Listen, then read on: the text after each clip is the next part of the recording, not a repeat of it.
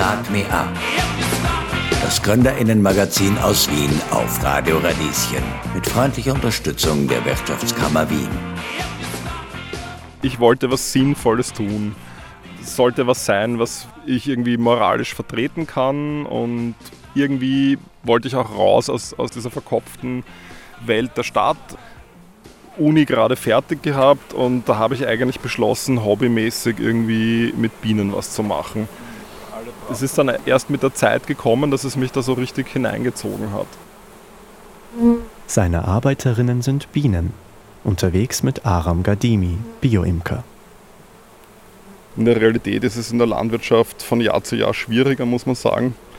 Und die Imkerei, die halt eine sehr spezifische Art der Landwirtschaft ist, die leidet halt wirklich massiv unter den Folgen vom Klimawandel, massiv auch unter der Inflation, weil da halt nicht möglich ist, über andere Produkte oder so irgendwie auszugleichen. Aram Gadimi, Jahrgang 1982, aufgewachsen in Wien und in einem Ferienhaus im Burgenland. Er hat internationale Entwicklung studiert und an der Uni gearbeitet. Das Imkern entdeckt er zuerst als Hobby für sich.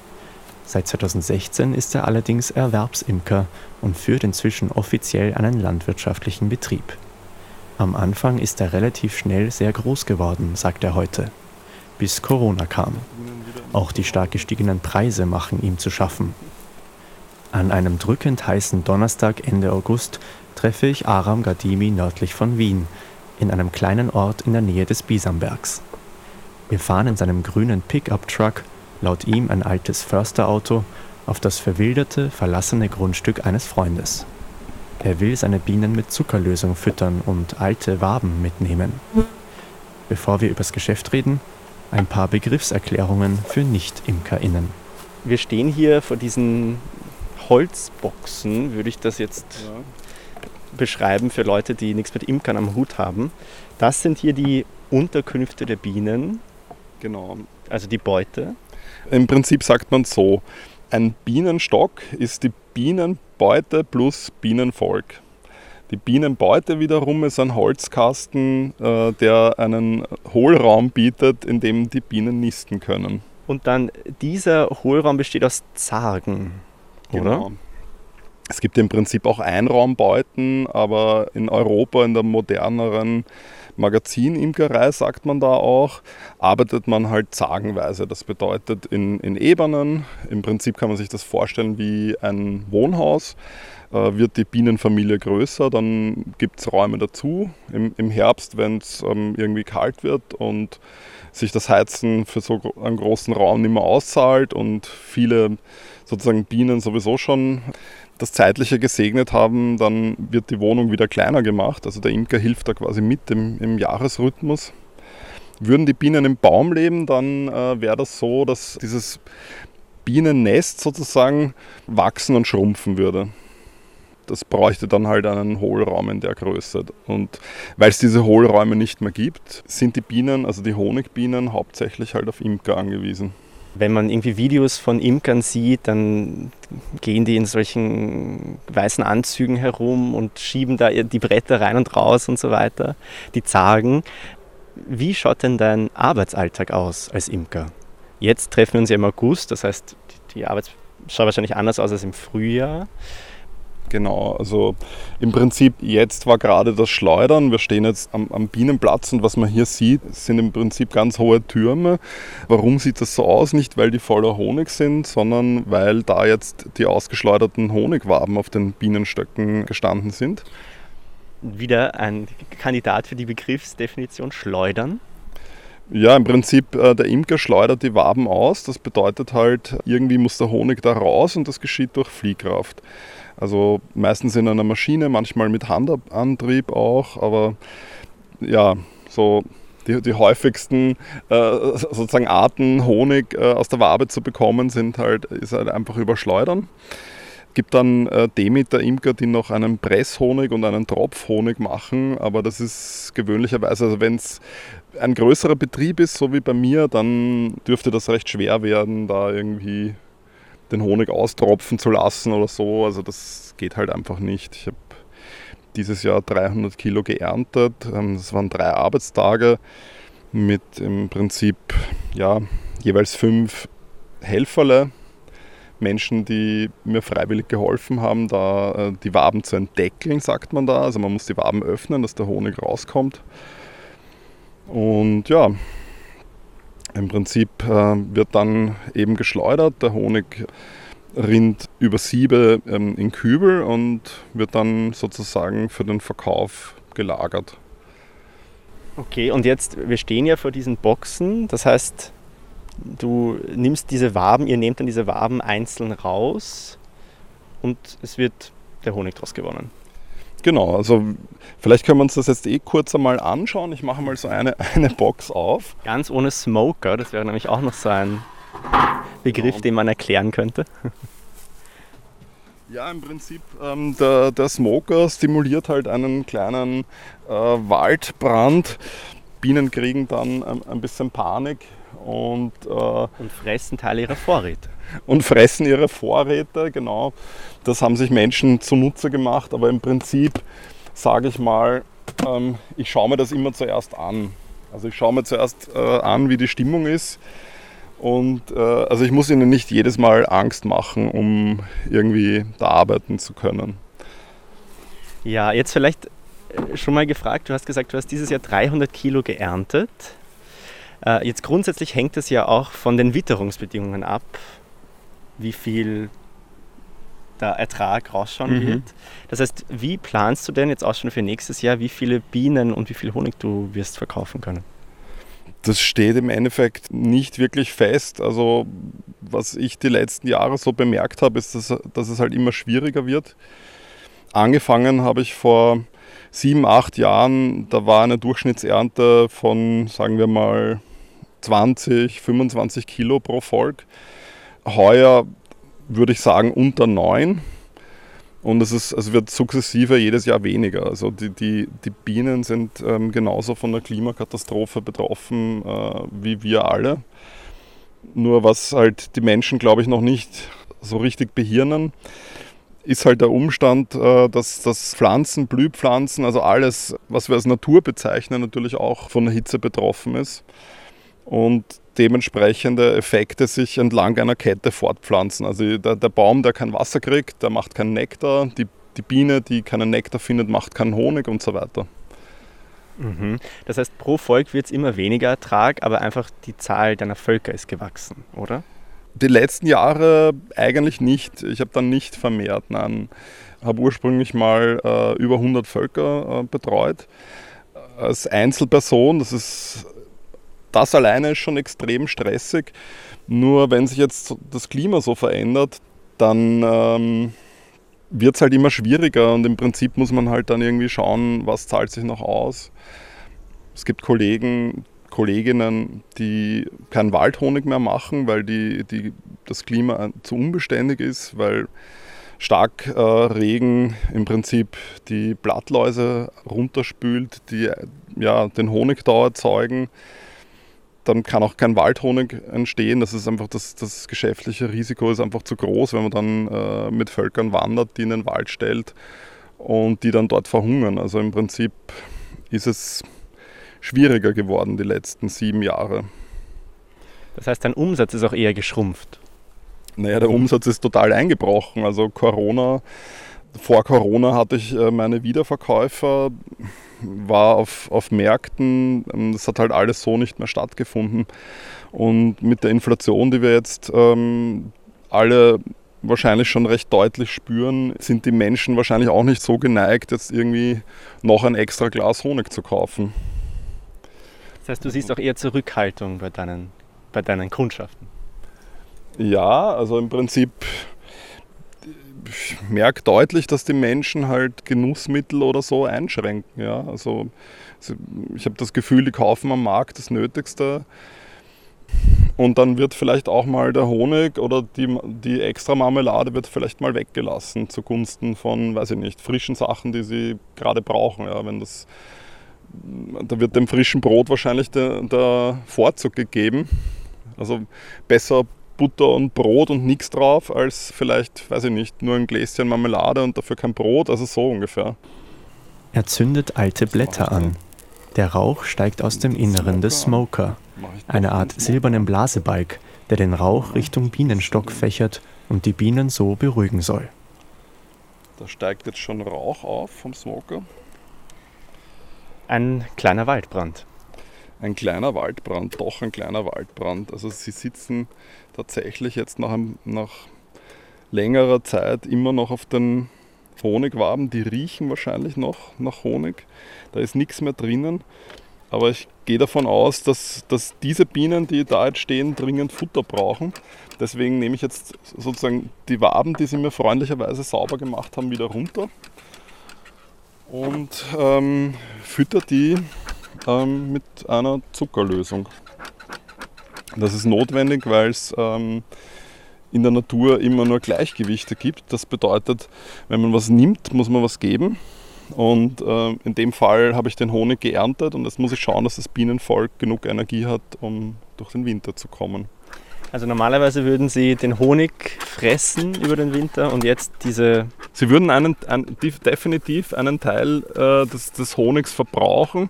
Das Schöne an der Natur ist, dass die Natur Überschüsse erzeugt. Und äh, das hat sich der Mensch zunutze gemacht. Nur in einer Natur, die halt zunehmend ähm, vom Klimawandel bedroht ist, äh, kann es schnell mal passieren, dass, dass es einfach keine Überschüsse mehr gibt, sondern einen Mangel an Wasser, an Nektar, auch an, an Grünflächen. Es ist ja sozusagen landwirtschaftlich alles genützt. Es wird halt immer schwieriger dann mit der Imkerei. Und die Imkerei ist ja so irgendwie auch die Grundlage von vielen Dingen, weil ohne die Bestäubung ähm, gibt es wieder Probleme im Obstbau und so weiter. Und ja. Und hast du jetzt schon mal überlegt aufzuhören? Ja, definitiv. Ich habe sicher mit dem Gedanken gespielt. Also es hängt ein bisschen davon ab, wie sich es entwickelt den nächsten Jahren. In der Realität ist es in der Landwirtschaft von Jahr zu Jahr schwieriger, muss man sagen.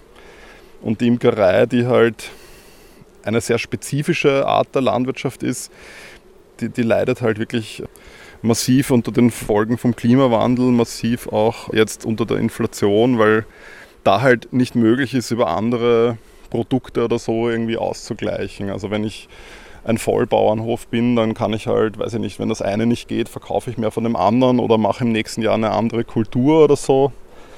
Ja, und in deinem Fall, du verkaufst ja nicht nur Honig, sondern auch Völker, Königinnen etc. Inwiefern ja. kann, kann das den Honig querfinanzieren? Oder? Im Prinzip hat der, hat der Hobbybereich ja dann immer bei uns Erwerbsimkern eingekauft. Aber auch da gehen teilweise die Zahlen zurück. Also das ist insgesamt nicht einfach. Also vom, ich sage mal, ja, ein Imkerei-Business, ein Imkereigeschäft muss man halt irgendwie breit aufstellen. Und da gehört wahrscheinlich der Völkerverkauf dazu für die meisten. In meinem Fall war es mir dann aber auch irgendwann ähm, zu stressig, muss ich sagen, weil oftmals Menschen, die mit der Imkerei anfangen, halt dann doch nicht so genau lernen wollen oder gewisse, also das gehen dann die Bienen auch ein und das, das tut dann dem, dem Imker weh, wenn, wenn Bienen eingehen. Jetzt hat mich eine gestochen, das ist einen kleinen Stachel da auf meinem Finger. Das ist wichtig, den gleich rauszuziehen. Also wenn man den gleich rauszieht, dann gibt es auch kein Problem, dann kommt kein Gift in die Haut. Bienenvölker sind ja nicht völlig leer. Im Prinzip wären da die Lücken in den Waben, wo jetzt noch an den Rändern vielleicht was frei ist. Das wird dann gefüllt eingelagert. Das ist auch ein bisschen eine Versicherung für mich, dass die Bienen gut durch den Winter kommen. Weil wenn man das nicht macht, dann besteht auch kein Reiz für die Königin, zum Beispiel jetzt noch Eier zu legen. Würden jetzt Pflanzen blühen, dann würde dieser Zyklus weitergehen und die Königin würde Eier legen. Aber nachdem hier alles vertrocknet ist, muss man auch da auf, auf sozusagen nachhelfen und ein bisschen schauen, dass die Bienen gut in den Winter kommen.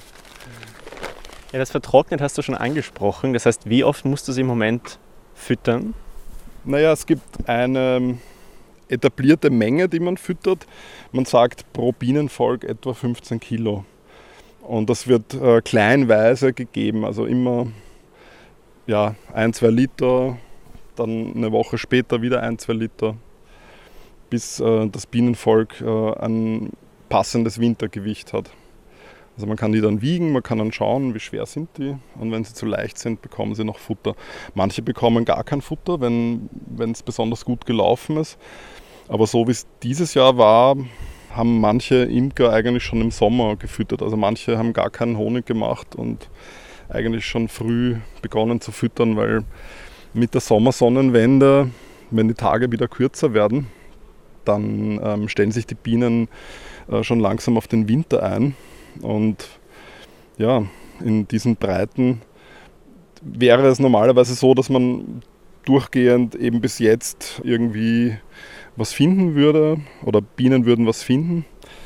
Das wird aber eben zunehmend schwieriger.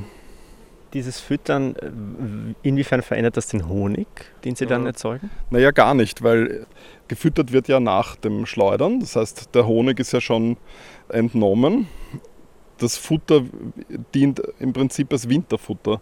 Im Frühjahr sind die Völker wiederum genauso leer, wie sie jetzt sind. Also sie sind dann ähm, ist der Imker auch froh, wenn die ersten Pflanzen wieder zu blühen beginnen. Das ist nämlich das nächste Problem, wenn nicht genug Winterfutter drin ist und der Imker nicht brav eingefüttert hat, dann kann es passieren, dass sich das nicht ausgeht. Dass dann im Frühjahr, so wie es dieses Jahr zum Beispiel war, dann noch eine Kältephase kommt und dann gehen auch Bienenvölker ein. Also deswegen ist das eigentlich sehr, sehr notwendig. Auch der Präsident der österreichischen Erwerbsimker hat Ende Mai den kalten, nassen Frühling beklagt. Viele Imkerinnen und Imker mussten deshalb ihre Bienen füttern und einen Schleudertermin ausfallen lassen. Die Bienen konnten zu wenig Honig produzieren. Biene Österreich, der Dachverband der Branche, spricht von hierzulande knapp 33.000 Freizeit- und ErwerbsimkerInnen. Allerdings, diejenigen, die mit Bienen hauptberuflich Geld verdienen, sind deutlich in der Minderheit. Das Landwirtschaftsministerium schreibt in einem Bericht von 2021 von gerade einmal rund 420 Menschen. Die Zahl der ImkerInnen und der Bienenvölker ist zwar seit den Nullerjahren gestiegen, die Menge des in Österreich produzierten Honigs ging aber zurück. Zuletzt wurden 4300 Tonnen pro Saison gewonnen. Immer mehr Bienenvölker produzieren also immer weniger Honig. Und mehr als die Hälfte des in Österreich verbrauchten Honigs wird inzwischen importiert. Die Eigenversorgungsquote lag zuletzt bei nur mehr 44 Prozent. Wir steigen wieder in Aram Gadimis Pickup-Truck und fahren über eine Waldstraße zur nächsten Station, einer verwilderten Wiese auf einem Hügel, die Wiese pachtet er von der davor liegenden Kirche. Wir setzen uns ins hohe Gras und beobachten seine Karniker Honigbienen dabei, wie sie aus den Holzkisten ausfliegen und dann wieder darin verschwinden. Ich wollte was Sinnvolles tun. Es sollte was sein, was ich irgendwie moralisch vertreten kann und irgendwie wollte ich auch raus aus dieser verkopften Welt der Stadt, Uni gerade fertig gehabt und da habe ich eigentlich beschlossen, hobbymäßig irgendwie mit Bienen was zu machen. Es ist dann erst mit der Zeit gekommen, dass es mich da so richtig hineingezogen hat. Also ich habe äh, angefangen, Bienenvölker aufzustellen. Das war damals am Rand der Lobau, also große Naturschutzfläche ganz in der Nähe. Und dann habe ich halt langsam irgendwie ja, Spaß bekommen, die Bienen auch mit dem Fahrrad zu betreuen. Ich bin dann immer äh, mit dem Fahrrad äh, zum Stadtrand gefahren, habe meine Bienen gefüttert, gepflegt, gehegt und so weiter. Und eines Tages saß dann ein unbekannter Mann einfach auf diesem Bienenplatz, eine Kühlkiste aufgestellt, ein Sonnenschirm. Junger Mann, ich habe auf dich gewartet. Ja, wer, wer bist du? Wir haben uns noch nie gesehen ja, ist egal, ich bin da der Platzwart, ich möchte dir mit den Bienen helfen. Also es war für mich völlig ver verblüffend. Aus diesem ersten Treffen ist dann eine Freundschaft hervorgegangen, also wo wir drei Jahre intensiv gemeinsam geimkert haben, wo dann auch irgendwie mein Betrieb in Grundzügen entstanden ist. Und als nächste Station hat es mich dann auf den Bauernhof verschlagen. Da habe ich dann eine Zeit lang in Stammersdorf gelebt habe dann mit einem Biobauern gemeinsam gearbeitet und jetzt betreibe ich das mittlerweile alleine.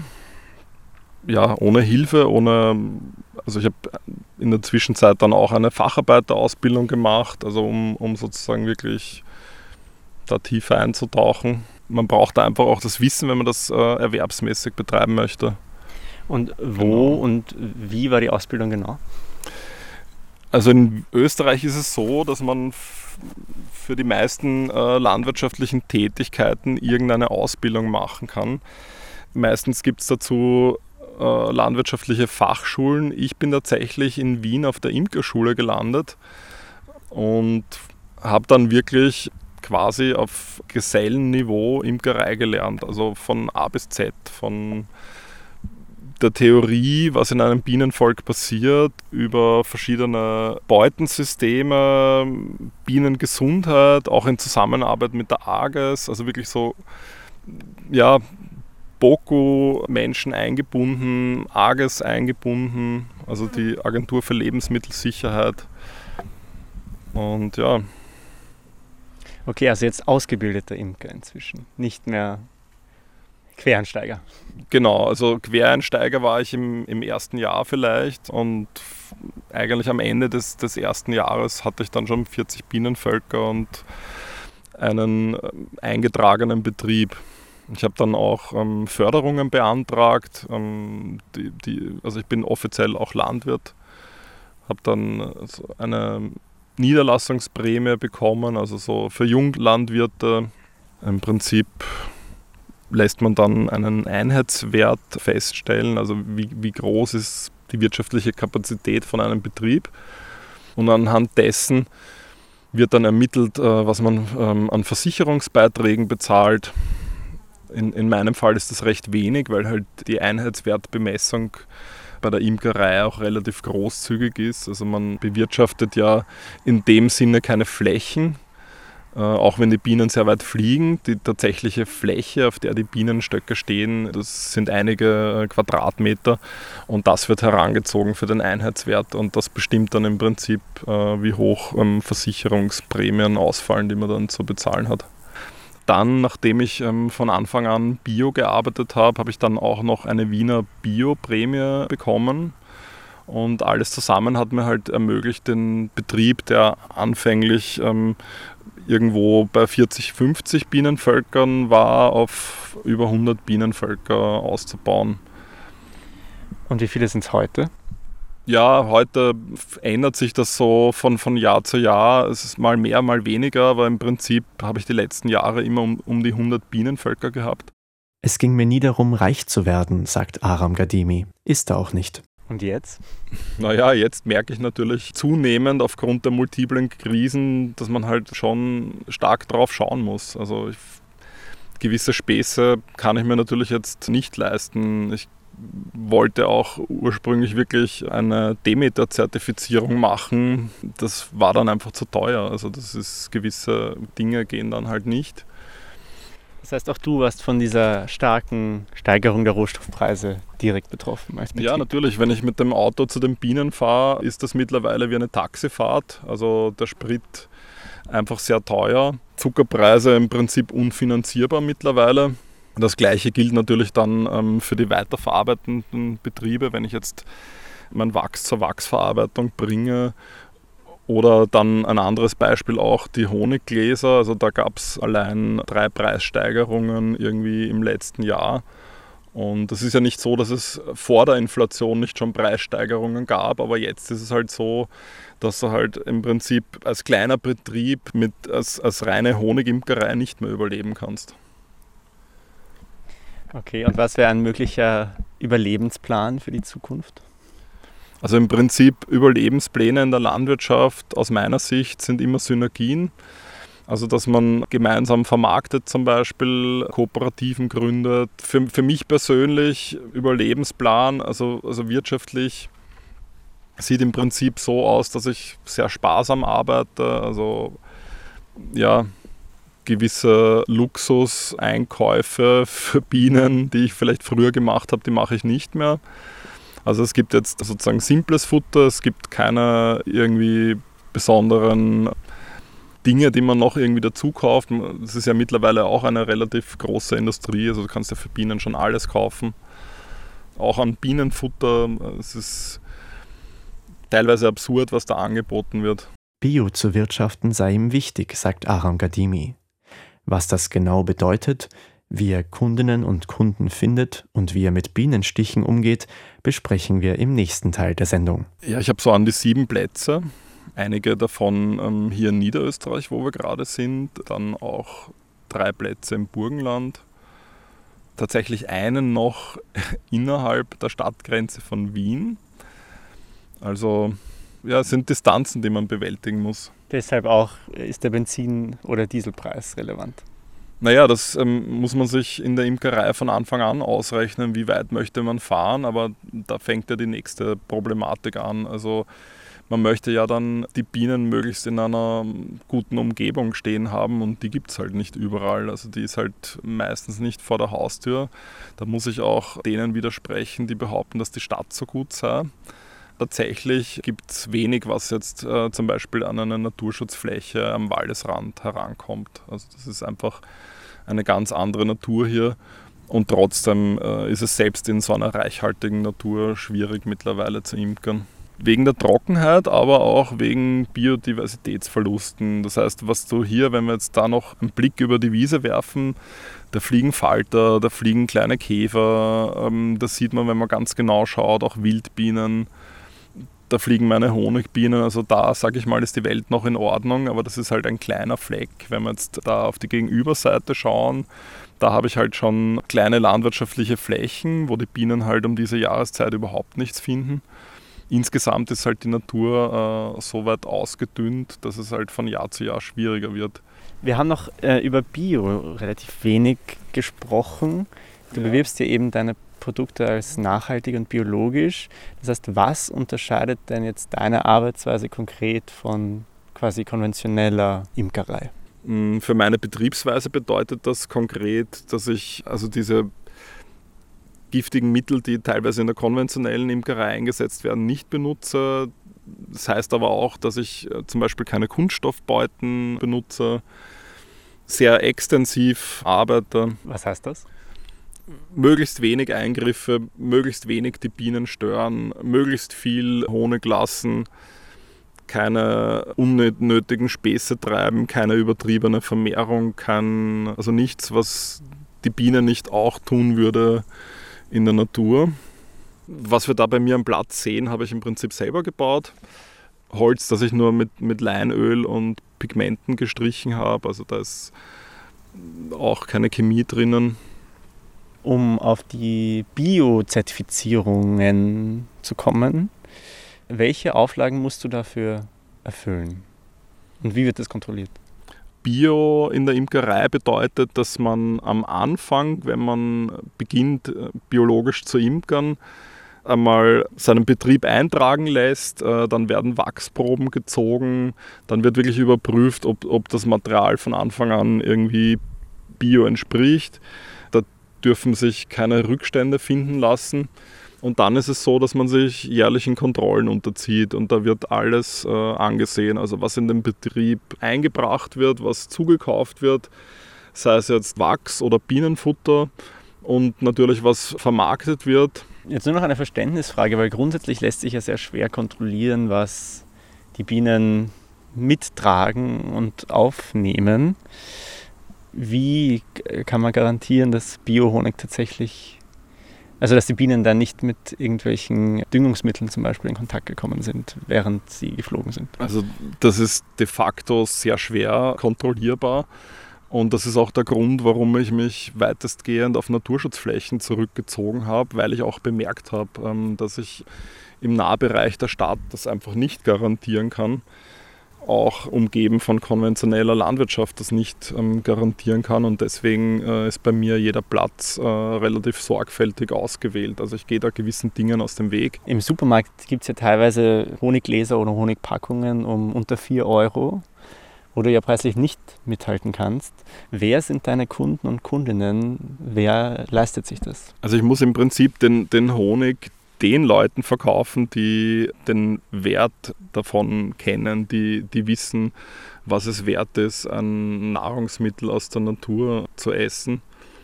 Und das sind leider nicht so viele. Also das ist oft eine ja, gebildete Schicht Käuferinnen, Menschen, die vielleicht selber Naturbezug haben. Oft werde ich auch gefragt, ja, wo kommt das her, wo stehen die Bienen und so weiter, wie machst du das? Die Kundschaft geht im Prinzip vom Freundeskreis, Bekanntenkreis über Menschen auf Märkten, über Menschen, die zum Beispiel ein Hochzeitsgeschenk brauchen. Also es gibt ganz, ganz viele Gründe, Honig zu kaufen.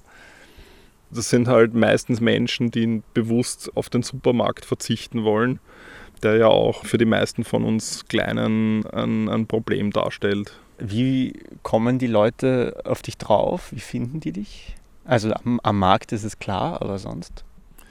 Ja, also im Prinzip ähm, ist es ganz viel Mundpropaganda. Es sind dann teilweise eben auch tatsächlich ja, Menschen, wo ich Bienen stehen habe. Also so wie auf dem vorigen Grundstück, wo wir waren. Also da habe ich gerade für eine Hochzeit eine sehr große Lieferung verkaufen können. Es läuft dann eher undergroundig ab, auf, auf den Märkten natürlich auch.